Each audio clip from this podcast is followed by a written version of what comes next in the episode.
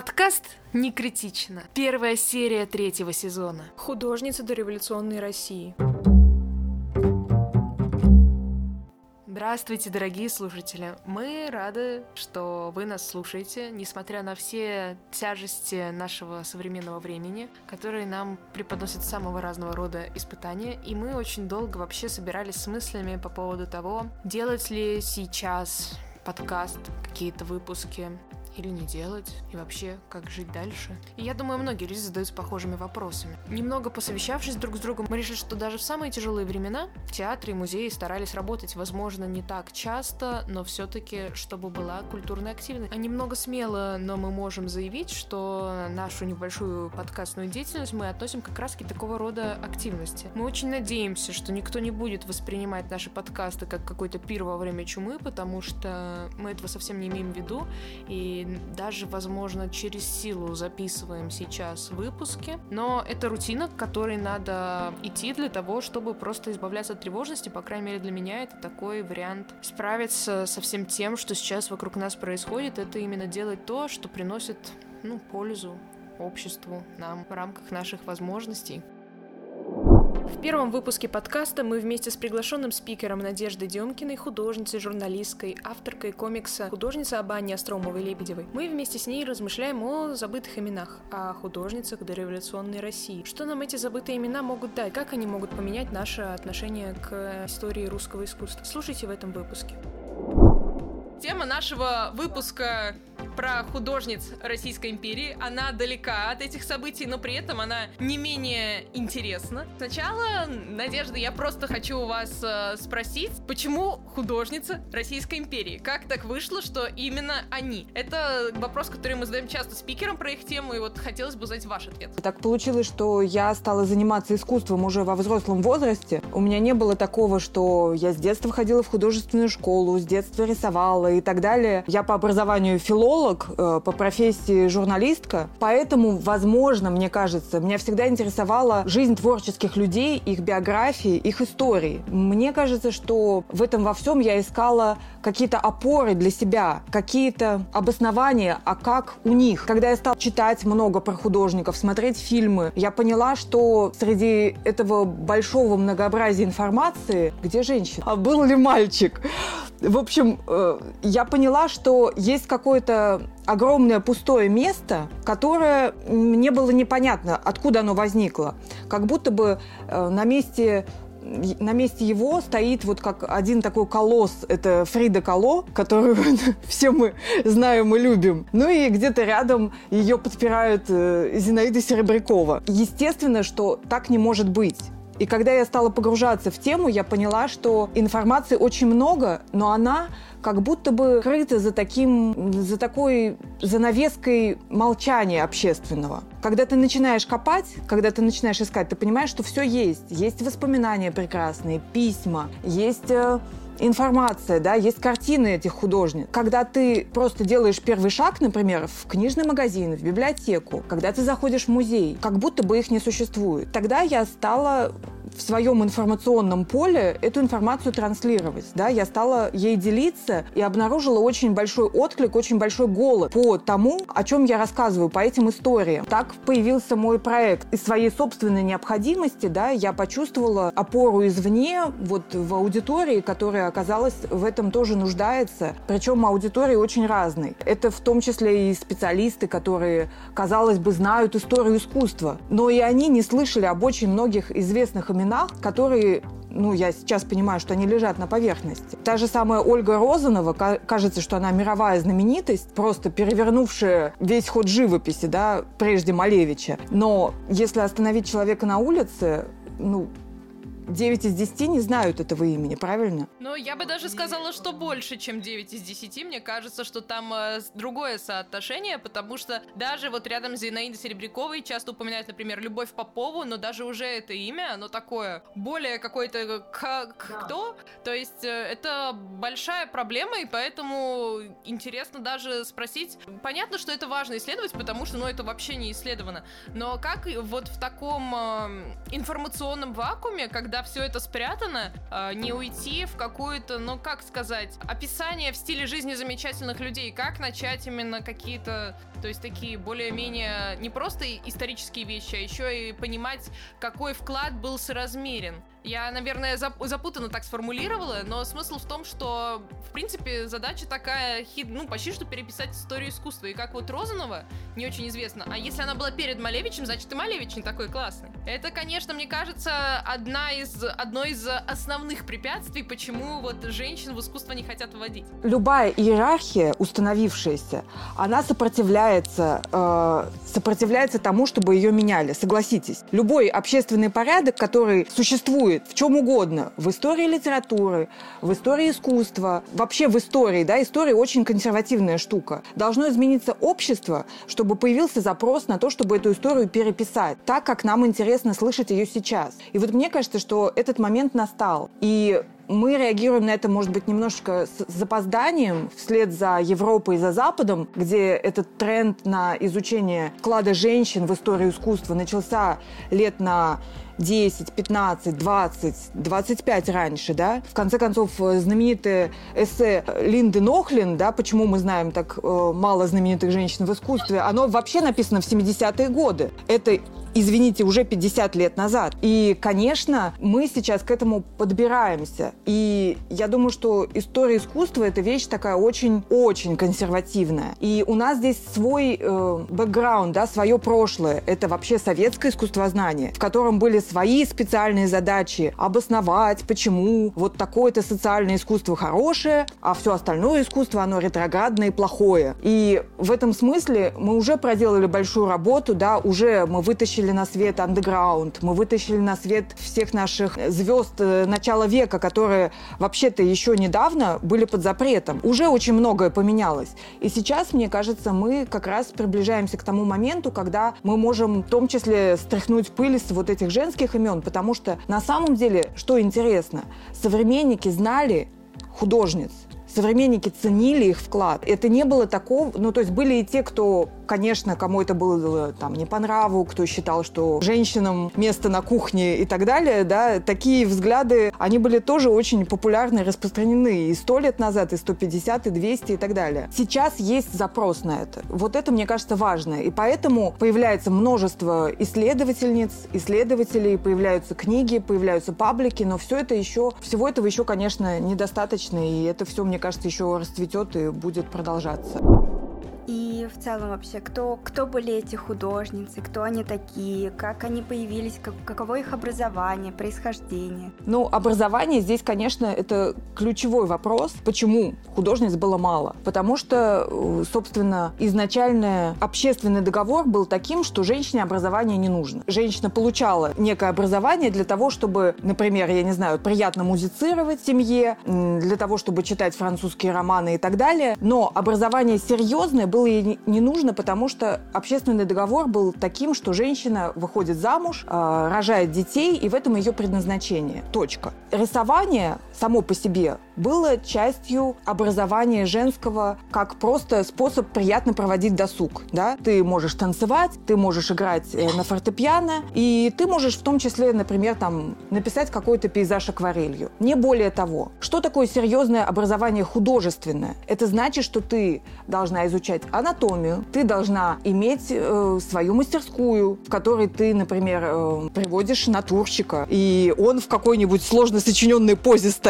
да, и ты его день за днем пишешь, чтобы создать серьезное живописное полотно. Конечно, женщинам было это сделать невозможно. Женщин, которые могли позволить себе такое, был, были единицы. Это были аристократки из очень богатых семей, те, кому, кто мог получать частные уроки, например, академиков живописи из Академии художеств. Они могли себе позволить какое-то время, так скажем, развлекаться, если семья им это разрешала, опять же, да, если семья смотрела на это вот так, что пусть э, пусть займется. Или же это были женщины, которые были уже изначально из семей, связанных с искусством. То есть это дочери художников, дочери скульпторов, дочери архитекторов, да, вот из этой среды, потому что у них э, все вот это, мастерская, натурщики, материалы, все это было в открытом доступе, да, им было легче э, этого добиться. У них был под боком отец и братья, которые, например, занимались живописью. И в таком случае, то есть очень многие художницы 19 века, они происходят из семей художников. Это логично, это понятно.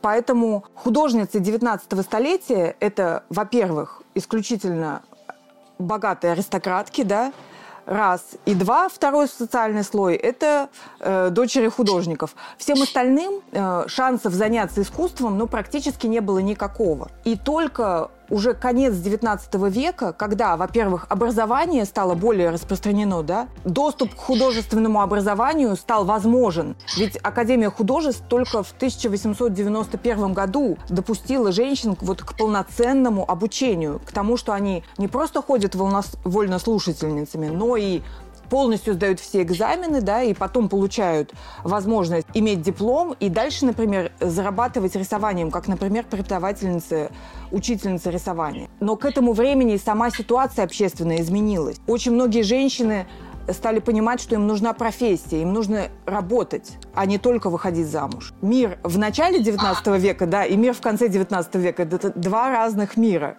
Они очень сильно поменялись. А вот у меня такой вопрос возник. Но ведь все-таки даже по современному миру мы знаем, что получить образование это мало. Надо еще как-то трудоустроиться. А есть ли какая-то информация о том, как вообще получилось э, трудоустроиться художницам, первым выпускницам Академии художеств? Что с ними стало? Ну, коротко говоря, никак. Художники вот начала 19 века, да, там вот самые первые, они не получали. То есть э, те, кто учились частным образом, да, как правило, они, их судьба была, ну, точно такая же. То есть женщина потом выходила замуж, например, ну, или не выходила по каким-то обстоятельствам. Такого социального устройства, которое бы позволяло ей работать, его не, не существовало в принципе. Но художницы уже второй половины XIX века, они могли, например, получать заказы и продавать свои работы. Они могли участвовать в выставках и продавать свои работы. Они могли, э, опять же, уже постепенно становиться учительницами рисования и получать плату за свою э, профессиональную деятельность. Они могли объединяться в какие-то, вступать в какие-то сообщества, да, например, были женщины среди передвижников, и, соответственно, они участвовали тоже в выставках, устраиваемых этим сообществом, и каким-то образом продвигались. Вот. Но, конечно, прям вот первая половина 19 века просто работать женщине считалось э, позорным, понимаете? Даже конец 19 века, моя любимая художница Анна Остроумова-Лебедева, про которую я нарисовала комикс, она в своих воспоминаниях пишет, что когда она начала, а это уже 1890-е годы, когда она начала продавать свои гравюры, отец подходил к ней и говорил, ну как же так, Алечка, это же стыдно. Понимаете? То есть ему, как отцу незамужней дочери, было стыдно, что его дочь просит деньги за свои работы. Это значит, что он как будто не может ее содержать. Вот а, любопытно, а тогда вообще э, такое возможно, у нас в этой в искусствоведении как раз-таки не очень принято пока что, но на самом деле это тоже важно. Возможно, вам это известно. А вот, например, их работы, они продавались дешевле, чем мужские? Одного того же типа, например, гравюра, мужская, женская, какого-то тоже такого вот художника, который э, был с ними одного уровня? Или как-то вы не задумывались про это пока что? Не могу провести, конечно, соответствие, но что я могу сказать, что тогда в 19 веке существовала очень жесткая иерархия искусства. Самые дорогие работы – это живопись маслом, большого формата, как правило, да, и серьезной живописью считалось... На мифологические христианские темы, да.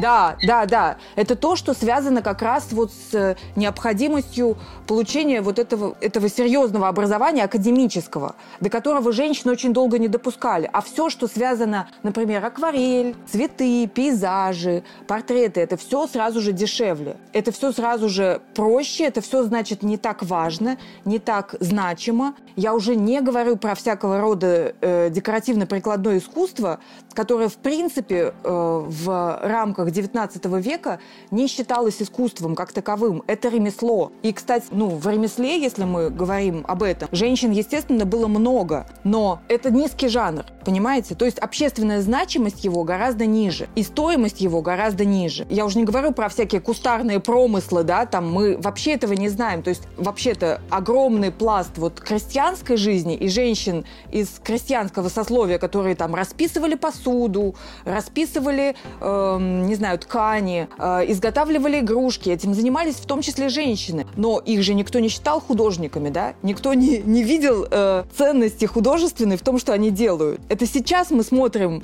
из нашего состояния и понимаем, господи, какой вкус, какая красота, какая гармония, да, во всем этом. Для них это не представляло ценности, это вот какие-то дешевые промыслы. Ну, так же, как и кружево, которое, вот, по сути, кружево, которое до нас дошло, это 19 век, и его делали, ну, почти что все в деревне, то есть даже крестьянки, они делали кружево. Но при этом у художественной ценности, как бы, ну, все делают это кружево. Это все равно, что, я не знаю, возможно, это очень смелое предположение, но как сейчас очень многие женщины вяжут, но при этом э, никто на полном серьезе не будет называть тебя художницей просто из-за того, что ты делаешь, ну, вязание. А кружево, ну, конечно, это более тонкая вещь. Именно именно в 20 веке художницы во всем мире стали наоборот брать эти практики и включать их э, в свой арсенал и говорить, да, я вяжу и я делаю такие вязаные арт-объекты, вышитые арт-объекты, арт-объекты из ткани, да, как раз включая вот эти такие маргинализированные техники, говоря, что это тоже язык, может быть языком искусства. Но, конечно, в 19 веке никому это не приходило в голову, и никто это не ценил. Даже художницы... Не, ну вот советская власть как раз в этом смысле это перевернула. Она и сказала, что а мы не будем делать какие-то абстрактные, далекие от народа вещи, мы возьмем и искусство введем в наш быт и будем расписывать посуду, будем делать революционные ткани. И та же самая, да, Любовь Попова и многие другие чудесные художницы этим всем занимались для того, чтобы на наоборот, искусство сделать ближе к э, народу, искусство сделать доступным и привнести его в каждый дом. Ну тогда, раз уж э, начали про это говорить, давайте вспомним вашу любимицу Анну Остромову-Лебедеву. Расскажите, а можно ли сквозь нее проследить какие-то характерные черты вообще этих женщин дореволюционных художниц? Или все-таки она скорее исключение из правил? Нет, я бы не, не могла ее назвать исключением. Она как раз очень типична. Э, да, она из довольно довольно э, зажиточной и довольно такой аристократической семьи. И она как раз из того поколения женщин, которое ну, вот родилось тогда, когда уже не было никакого вопроса о том, получать ли ей образование. Конечно, получать, да. Она окончила гимназию, она училась в Мухе, да, то есть и как раз художественно-промышленная академия Штиглица, это же было первое художественное образовательное учреждение, которое стало обучать людей на стыке технологий и искусства, да, тому, что сейчас мы называем дизайном, и чего в 19 веке еще не было. И вот она училась в рисовальной школе при Академии Штиглица, потом поступила в Академию э, во втором наборе всего лишь женщин. Она, опять же, это очень э, традиционно год э, проучилась в Париже. Все они ездили туда именно потому, что во-первых, широчайшие возможности для образования, огромное количество частных рисовальных школ, чего в России не было. Да, они стали появляться только к концу 19 века, как грибы, вот эти частные студии. В Париже, во Франции этих частных школ было еще в ну, где-то вот наверное, даже раньше, чем середины 19 века, этих школ уже было очень много. И они были открыты специальные классы именно для женщин. Потому что французы, как люди практичные, поняли, что к ним едут именно за этим. Люди готовы платить за то, чтобы вот иметь возможность рисовать обнаженную натуру, да, получать советы преподавателей. И вот э, Остроумова-Лебедева точно так же провела год в Париже, так же, как и Серебрякова, и Попова-Удальцова, да, туда же ездили. То есть, ну, практически, не знаю, наверное, 80, если не 90 процентов художниц 19 века так или иначе поучились в Европе. Это совершенно такой обычный этап. То, что она проходила вот через сопротивление общества, несмотря на то, что мир уже тогда изменился, вот она очень подробно об этом э, рассказывает, о том, насколько не принимали, да, и насколько не, не хотели давать ей эту возможность, да, э, состояться как профессионалу. Но, конечно, ее вот такой очень целеустремленный характер это то, что меня в ней бесконечно восхищает, потому что, ну, нам сейчас сложно даже представить, какие трудности тогда приходилось преодолевать. Время изменилось уже. Время, да, да, да. То есть даже выход э, девушки на улицу в одиночестве, это уже некий, некий вызов, да, обществу. Поэтому, конечно, Остроумова-Лебедева, она вот плоть от плоти вот этого 19 века. Вот. Но она уже попала на век 20 да, и на то, что история изменилась, изменилась бесповоротно, и она уже преподавала сама. Следующее поколение художников и художниц э, жило уже совершенно в другой стране.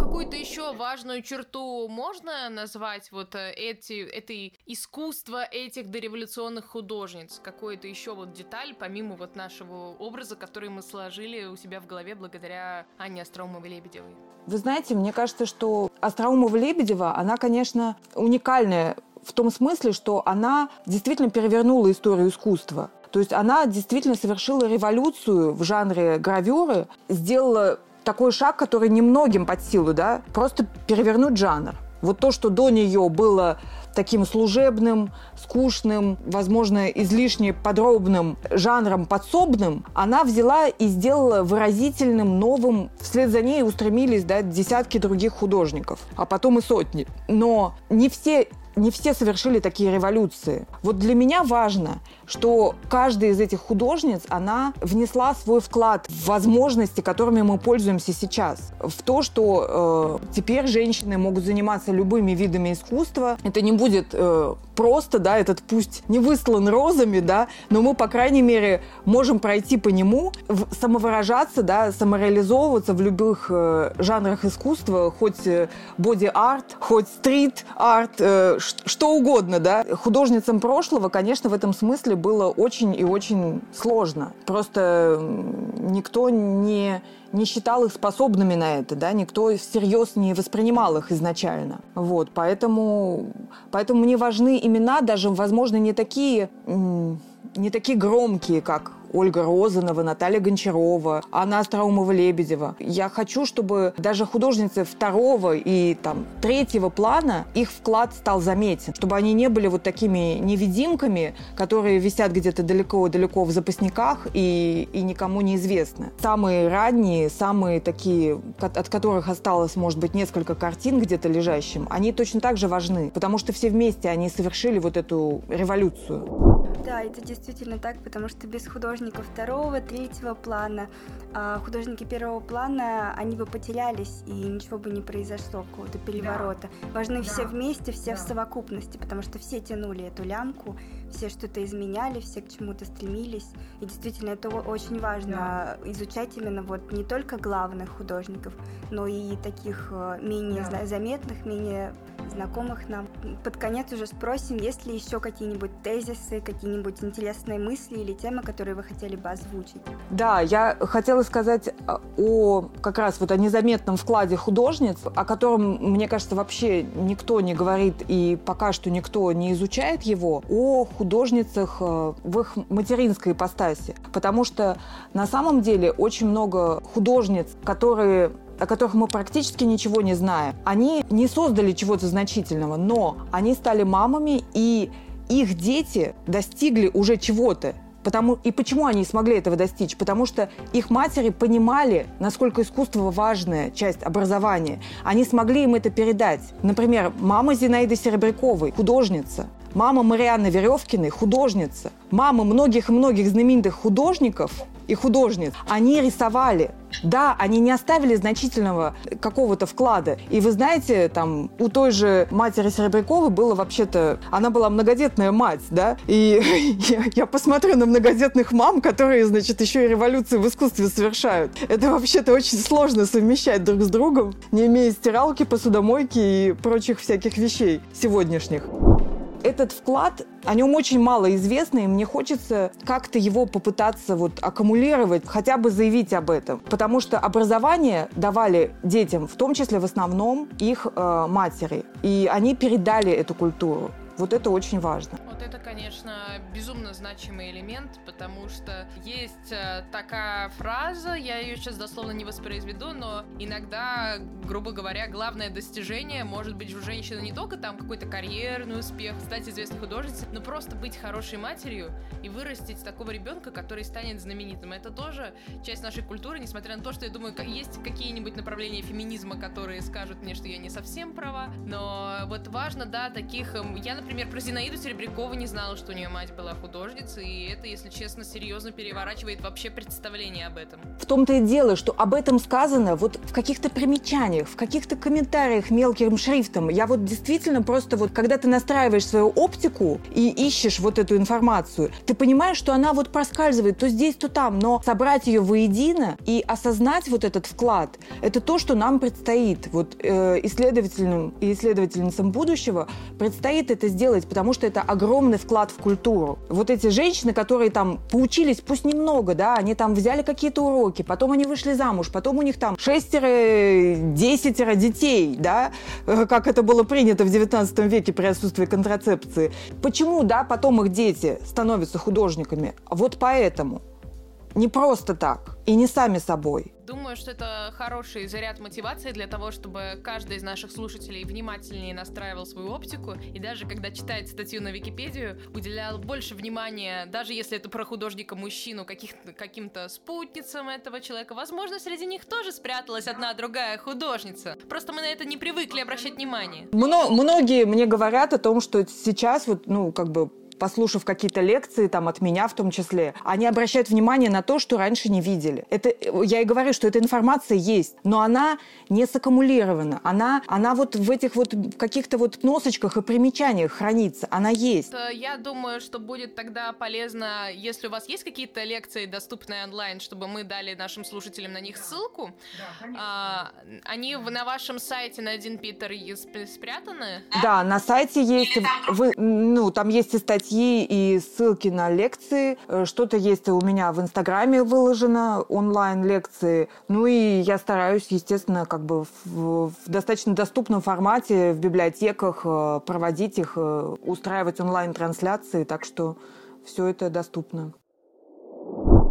На этом первый выпуск третьего сезона завершается. Мы благодарим каждого слушателя, который дослушал до этого места. И призываем поставить вам лайк на этот выпуск или, возможно, написать какой-то отзыв. Хотели бы сказать, что встретимся на следующей неделе в новом выпуске, но, к сожалению, вынуждены сообщить, что, скорее всего, теперь в ближайшее время выпуски будут выходить раз в две недели. Это продиктовано как внешними обстоятельствами, так и обстоятельствами, которые просто происходят в нашей жизни сейчас и требуют внимания. Просим отнестись с пониманием к такому временному изменению в расписании. Чтобы не пропустить выход нового нового выпуска, подпишитесь на нас на той платформе, на которой слушаете.